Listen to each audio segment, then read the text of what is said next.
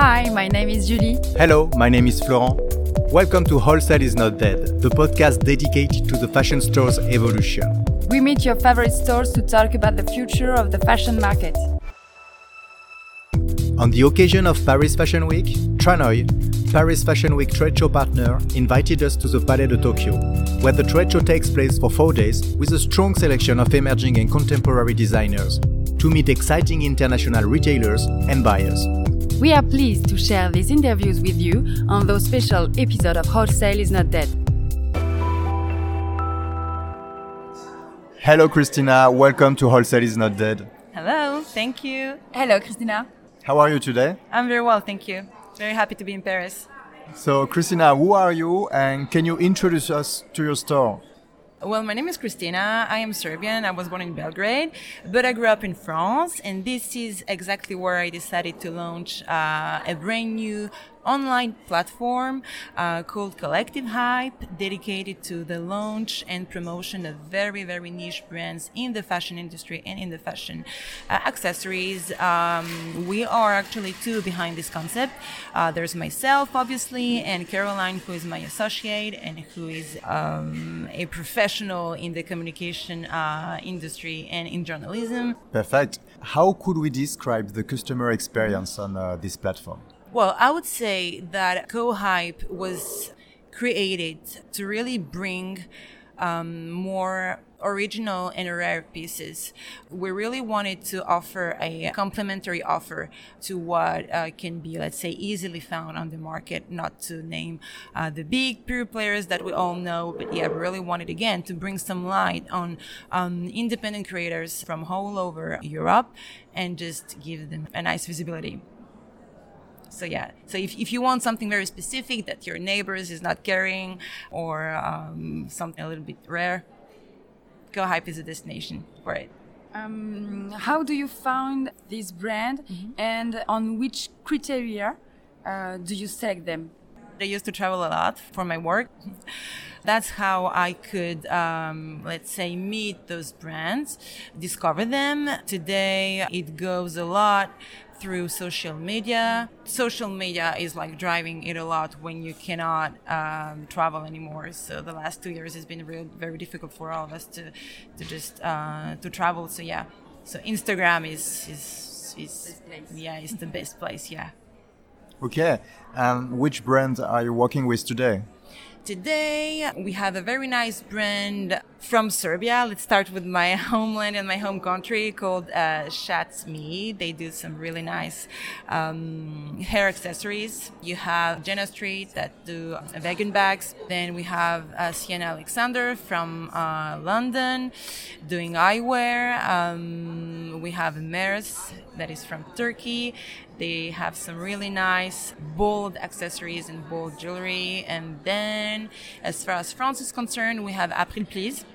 That is a very, very beautiful jewelry brand as well. And Be Mad too. Okay, so um, you are focusing a lot on the Serbian market. What can you tell us about uh, this market in particular? Let's talk about the, the market in the Balkans in general, uh, because Serbia is very very small. Uh, so we tend to, you know, to, to speak uh, about the whole area. Um, what is interesting there is that for, uh, let's say, historical reasons that I will not dwell on today, uh, those markets have been kind of let's say closed for a certain um, amount of time and today we really feel like you know consumers are wanting to just you know n- not go outside but they do feel that there is a very big lack of offer on the local markets.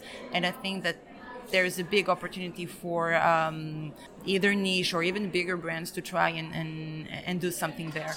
Uh, because again, people are really trendy like every everywhere else and they are after some really nice brands again that they cannot always find on the markets yeah this area can also be very attractive for uh, for people who actually are willing to let's say develop um, themselves outside their own borders Christina, we are at Tranoi today. Um, why are you coming uh, to Tranoi? Well, I discovered the trade show uh, three years ago, and I really fell in love with the whole concept.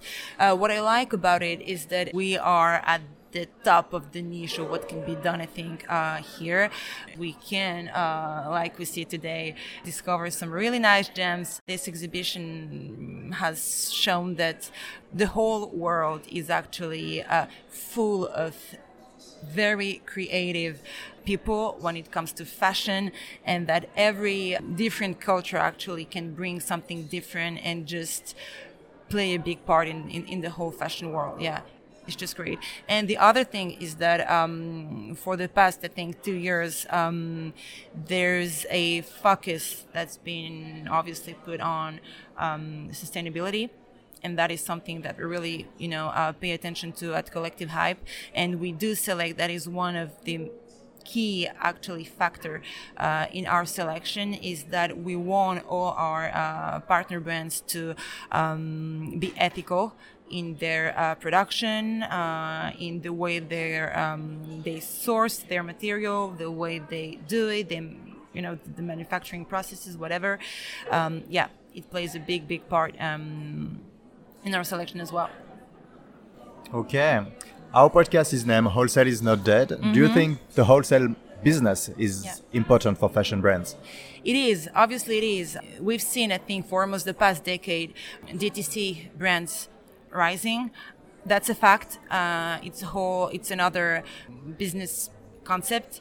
However, wholesale is not dead, and uh, really do not believe that um, uh, it will come to an end anytime soon because mainly when it comes to let's say international development you need to have people who actually know what they do on their local markets. Uh, the network is very important. So I think that uh, at some point, or at least at some stage of your, let's say, expansion or, you know, brand building, let's say, you cannot always do it on your own. So having um, partners like in the you know wholesale industry, resellers, agents, whoever they can be, can really help you actually. you know, build something much quicker and faster than if you were doing it on your own. So, but again, different strategies here. But uh, yeah, wholesale is not that clearly. Thank you very much, Christina. Thank you for your time. Thank you. Thank you very much. Have Thanks a good a day. Thank you. Thank you for listening. The podcast Wholesale is Not Dead is produced by Mars Branding Agency. If you like fashion, wholesale, and podcast, please go to Apple Podcast, subscribe, and give us a note.